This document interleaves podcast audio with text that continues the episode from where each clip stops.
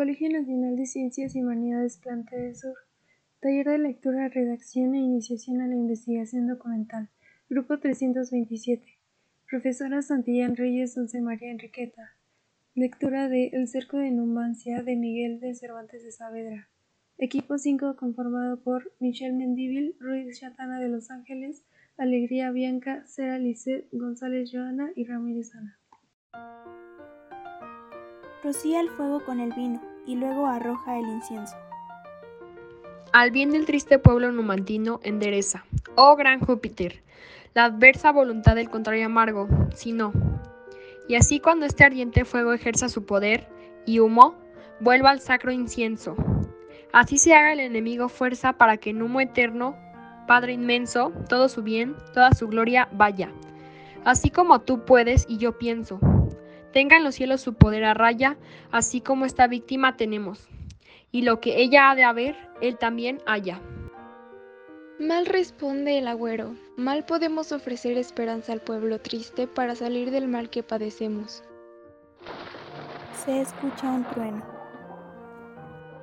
¿No oyes un trueno, amigo? Di, ¿no viste el rayo ardiente que pasó volando? Presagio verdadero de esto fuiste. Turbado estoy, de miedo estoy temblando, tristes señales, por lo que yo veo que amargo fin están pronosticando. Con todo, el sacrificio hacer pretendo, de esta inocente víctima que es reo para aplacar del dios el gesto horrendo. Oh gran Plutón, a quien por suerte dada le fue la habitación del reino oscuro y el mando en la infernal boca morada, Así vivas en paz, cierto y seguro, de que la hija de las sacras seres corresponde a tu amor con amor puro, que todo aquello que en provecho vieres venir del pueblo triste que te invoca, lo allegues cual se espera de quien eres. Clausura la profunda oscura boca de que salen las tres fieras hermanas a traernos el daño que nos toca. Y sean de dañarlos tan livianas sus intenciones que las lleve al viento como se lleva el pelo de estas lanas. Arranca algunos pelos del carnero y los arroja al aire. El sacerdote toma un cuchillo y se dispone a degollar a la víctima. Y así como te baño y ensangriento este cuchillo en esta sangre pura, con alma limpia y limpio pensamiento. Así la tierra de Numancia dura se bañe con la sangre del romano y aún le sirva también de sepultura. Trata de asestar el golpe, pero su mano queda inmóvil en el aire. Mas, ¿Quién me ha detenido así la mano? ¿Qué pasa? ¿Qué sucede, dioses santos? ¿Y qué prodigio es este tan arcano? ¿No os han entristecido ya los llantos de este pueblo doliente y asediado? ¿Nuestra muerte habéis ya dictaminado? Así dieron los cielos de sentencia de nuestro fin amargo y miserable.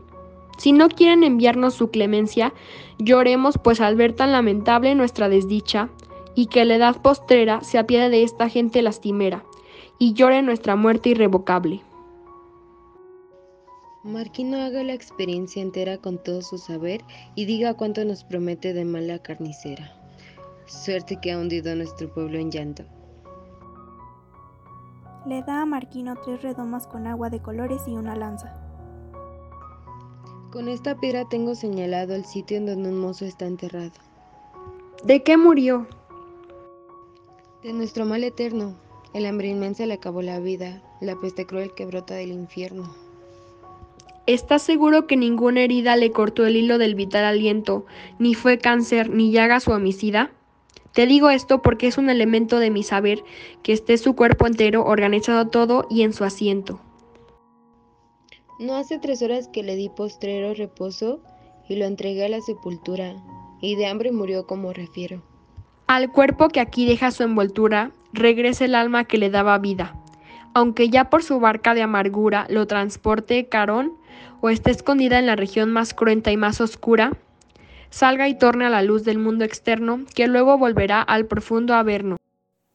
Golpea el sepulcro con la lanza y le arroja el contenido de la redoma. Oh desdichado mozo, venid fuera, volved a ver el sol, claro y sereno, Dejad esa región que ya no espera un día de dicha, sosegado y bueno. Dadme, si puedes, relación entera de lo que has visto en el profundo seno. Habla de aquello a que mandado eres, y más, si viene al caso y tú pudieres. Se levanta de la tumba el cadáver amortajado. Ah, te engañas si piensas que recibo contento de volver a esta penosa vida que nos escapa presurosa. Antes me causas el dolor más vivo, pues otra vez la muerte caudalosa triunfará de mi cuerpo y de mi alma. El demonio tendrá doblada palma, pues ya, con otros del oscuro bando, está con rabia eterna, aquí esperando a que acabe. Marquino, de informarte del lamentable fin, del mal nefando que de Numancia puedo asegurarte. Numancia morirá en las mismas manos de quienes son a ella más cercanos. No llevará el imperio la victoria de la fuerte Numancia, ni romanos le darán a Numancia triunfo y gloria, pues la entrañable espada, la homicida de Numancia será, y será su vida. Y ya me voy, Marquino, que los hados no me conceden más hablar contigo. No tengas mis augurios por errados, que al fin será verdad lo que te digo. El cadáver vuelve a la sepultura. Todos quedan paralizados de terror. Morandro se acerca a Leoncio. Di, Leoncio, ¿qué te parece cómo aumentan nuestros males las fatídicas señales que la muerte nos ofrece? Tendrá fin mi desventura cuando termine la guerra, pues solo entonces la tierra le habrá de dar sepultura. No, todas son ilusiones, quimeras y fantasías, agüeros y hechicerías, diabólicas invenciones. No muestres que tienes poca ciencia al creer desconciertos, pues nada saben los muertos de lo que a los vivos toca. Morandro, al que es buen soldado augurios no le dan pena pues vuelve la suerte buena con el ánimo esforzado. Prueba que tienes conciencia de cuál es la situación y a la romana ambición ven a oponer la violencia. Telón. Información tomada de El cerco de Numancia de Miguel de Cervantes de Saavedra, 1974. Versión y prólogo de José Emilio Pacheco. Personajes. Marquino es Yatana. Teógenes es González Joana, sacerdote es Mendívil Michel, cadáver es Alegría Bianca, Corabino es González Joana, Leoncio es Sera Lisset y Morandro es Ramírez Ana. Créditos de narración a Aida Lisset. Programa utilizado en su elaboración del podcast Audacity. Música sin copyright.